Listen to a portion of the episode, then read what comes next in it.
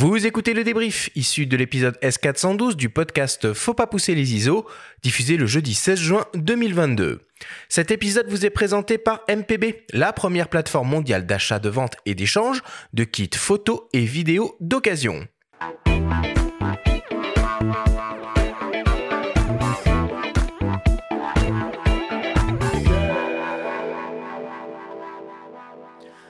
Nous sommes toujours avec Eric Delamarre pour parler des différents statuts possibles pour exercer le métier de photographe indépendant en France. C'est le moment du débrief et on va essayer de synthétiser les informations importantes à retenir de notre grande Pourquoi tu te discussion. T'as déjà été très synthétique, Eric. Hein? Bah, quand on voit l'épaisseur de tes bouquins, euh, chapeau. Eric, première question. Comment faire pour cibler le bon statut pour démarrer son activité de photographe? Donc, euh, bah, en fonction de sa cible, on va choisir le statut particulier, artisan, corporate, entreprise, etc., artiste-auteur de préférence. Quels sont les différents statuts possibles pour un photographe? Artisan, profession libérale auteur, salarié, salarié pigiste. Est-ce que tu peux nous rappeler, Eric, de manière synthétique, bien évidemment, quelles sont les différences entre les activités BIC et BNC Et d'ailleurs, nous expliquer les sigles au passage.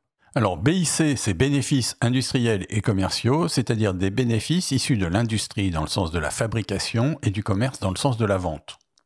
Et BNC, c'est bénéfices non commerciaux, c'est-à-dire tous les bénéfices issus d'activités qui ne sont finalement ni l'industrie ni le commerce. Donc, de, des prestations de services, du temps passé, euh, etc. C'est quoi les régimes fiscaux possibles pour un auteur photographe? Alors, il y a, euh, pour un auteur, il y a euh, deux façons de déclarer ses bénéfices, soit au forfait, ça s'appelle le micro-BNC ou le régime déclaratif spécial, soit au réel, ça s'appelle la déclaration contrôlée. Dans quel cas on opte pour euh, le micro BNC Quand on a peu de frais, quand on démarre en général, euh, c'est le, type de... Tous les régimes forfaitaires sont des régimes, à mon avis, de démarrage ou complémentaires. Et si on fait son activité en, professionnel, euh, enfin, euh, plus, avec des dépenses plus lourdes, des choses plus régulières, il vaut mieux opter pour le, régime du réel, la déclaration contrôlée. Petite question sur les tarifs. Pendant l'émission, on a entendu euh, un témoignage de l'UPP, l'Union des photographes professionnels. Est-ce qu'on peut toujours se baser sur ces tarifs-là dans la vie euh, pratique? Sur les offres existantes, oui.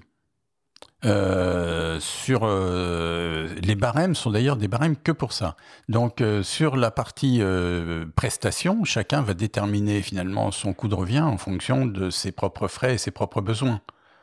Sachant que on sera de toute façon lié en prestation de, en prestation de service par des prix moyens du marché qui oscillent aujourd'hui en moyenne entre 800 et 1200 euros par jour. Quoi. Est-ce que tu peux nous donner une, une estimation ou une moyenne des charges sociales que va devoir payer un auteur photographe? Alors, je vais même aller plus loin, c'est-à-dire que pour toute activité indépendante, je pense qu'il faut partir d'une provision qui tourne aux alentours de 25 à 30% du chiffre d'affaires, quelle que soit l'activité. Si c'est trop, ben c'est pas grave. On l'aura mis de côté 25% de son chiffre d'affaires et on sera en mesure de payer euh, ses cotisations sociales. Euh, si effectivement on s'arrête à, un compte précis, euh, ce sera, il y aura un petit delta entre le- les différents régimes qui sera de 5, 6, 10%. Euh, alors c'est peut-être pas à 10%, c'est plus un petit delta, mais euh, si on met 25% du chiffre d'affaires en moyenne, on est quand même pas mal pour être euh, pour, pour provisionner ses cotisations sociales. On a parlé des sessions de droit durant l'émission. Toi, tu conseilles de systématiser ça. Et quelle serait une durée euh, approximative qu'on pourrait conseiller à des jeunes photographes? Alors oui, je conseille de le systématiser, quel que soit le, le régime de- juridique que- qu'on a.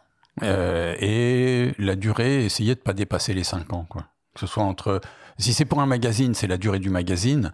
Euh, si c'est pour du corporate, 5 ans, c'est pas mal. Un site internet, même 5 ans, c'est pas mal.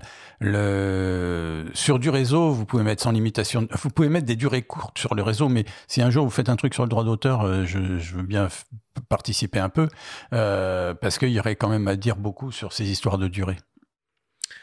Est-ce qu'un auteur photographe facture de la TVA Il peut. Il n'est pas obligé, mais il peut, euh, avec euh, cette problématique particulière que l'auteur photographe a trois taux de TVA possibles, qui est celui de, des ventes d'œuvres à 5,5%, celui des, de la rémunération artistique, qui inclut d'ailleurs le temps passé, les droits d'auteur, la post-production, etc. La rémunération artistique inclut tout, et ça c'est à 10%, c'est ce qu'on appelle, c'est les droits d'auteur qui génèrent le taux de base et les activités concomitantes qui suivent le taux de base. Donc euh, c'est pour ça qu'on appelle ça rémunération artistique pour ce qui concerne temps passé, post-prod et retouches sur ses propres images. Et puis 20% pour ce qui concerne le remboursement de frais même si dans l'absolu, quand on prend certains bulletins officiels des impôts, on pourrait facturer les remboursements de frais 10%, mais je le conseille pas forcément parce que certains contrôleurs ont une lecture beaucoup plus rigide euh, que la mienne et ce serait dommage de mettre les gens dans la mouise. Donc euh, on a 5,5, 10 ou 20% selon un peu la catégorie de prestations qu'on va fournir. Et enfin pour terminer, selon toi, quelle est donc la meilleure solution pour un photographe qui se lance?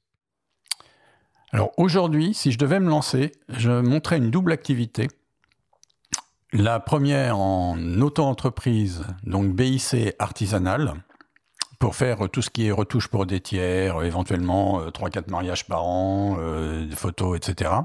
Et en parallèle, une activité d'auteur au réel, en déclaration contrôlée, en BNC, ça c'est possible. On peut avoir des BIC en micro-entreprise et euh, des BNC au réel. Voilà, donc c'est, me semble-t-il, la solution qui serait la qui me paraîtrait la plus, la plus souple, avec le fait qu'effectivement, il faut gérer les deux activités, ce que ne sont pas prêts à faire euh, euh, des jeunes qui démarrent. Quoi. Enfin, pas tous, parce que je dis ça, mais il y en a qui le font. Donc, euh, il y en a même qui se mettent en société. Donc, tout est possible. Merci beaucoup, Eric, pour toutes ces explications.